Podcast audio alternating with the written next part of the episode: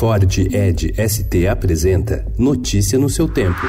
Internacional.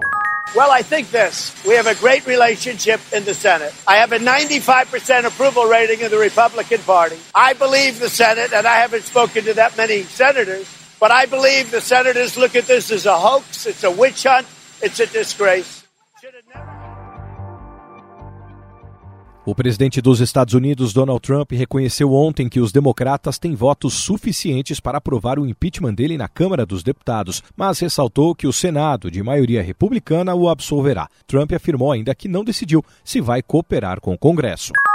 O Equador confirmou ontem que 350 pessoas foram presas durante as manifestações iniciadas na noite de quarta contra o aumento do preço dos combustíveis, após acordo feito com o Fundo Monetário Internacional. De acordo com a ministra do governo, Maria Paula Romo, o maior número de detenções foi feito na cidade costeira de Guayaquil, 159 presos. Em Quito, outras 118 pessoas foram detidas.